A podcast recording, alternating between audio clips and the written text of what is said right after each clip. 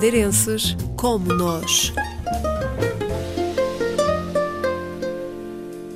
O meu nome é Ana Carvalho, tenho 24 anos e de momento vivo em Leicester, na Inglaterra.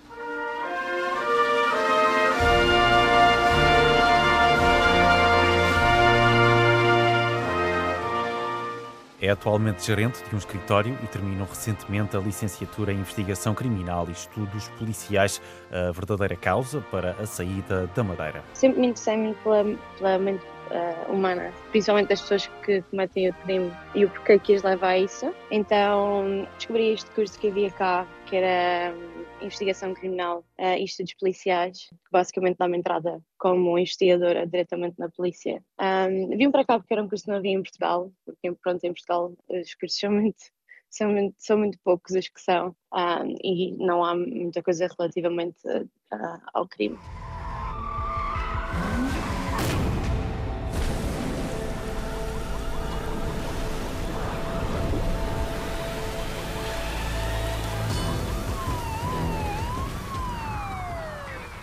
Após cinco anos de estudos, Ana Carvalho não hesita em revelar o que mais a fascina na investigação criminal. Aproveita também para desmistificar as séries e a celeridade das investigações. Nas minhas práticas, principalmente os laboratórios ou as casas de crime que nós temos aqui, eh, as nossas práticas são muito envolventes das casas de crime, ou seja, os nossos professores criam uma cena do crime, uh, inclusive têm corpos lá, claro que não são corpos humanos, uh, são muito parecidos aos corpos humanos, um, e nós temos então que depois decidir o que é que nós vamos pedir à equipa forense ou o que é que vamos pedir mesmo aos polícias que estão na, na, na cena do crime, o que é que precisamos de fazer ou não. Eu acho que isso as pessoas não têm noção, o trabalhão que dá, simplesmente só para fechar uma cena do crime. Tem há muitos passos e há muitas situações que temos que ter em conta, principalmente éticas e etc. Um, essa foi a parte que mais me fascinou, porque nós estamos habituados a ver muita coisa na televisão, não é? CSIs e etc. E é muito. Ah, olha, quero, quero análise do DNA daqui a nada. Isso não acontece. Uma análise do DNA pode demorar até dois anos. E revela o que ele levou a querer seguir esta área de estudos. Foi realmente em documentários em que falava sobre o que realmente tinha acontecido e o que realmente podia ter, o que correu mal ou o que não correu mal e que foi bem no fim. Eu acho que sim, mais os documentários do que as próprias séries, sem dúvida.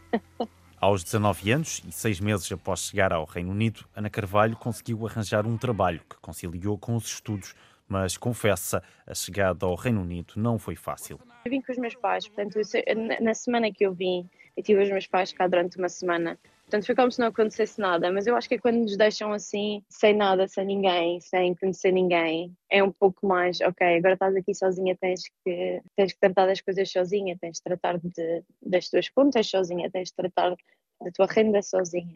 Não sozinha, que pronto, os meus pais ajudaram nos primeiros seis meses e depois então eu consegui um trabalho. Também não é fácil, porque as pessoas têm muita coisa que vir para aqui e arranjar trabalho é extremamente fácil, não é? Mas pronto, lá arranjei um trabalho lá consegui fazer as minhas coisas, mas foi, foi um período de adaptação, os primeiros, digo, nove, oito meses foram assim mais complicados, mas nada que não se faça.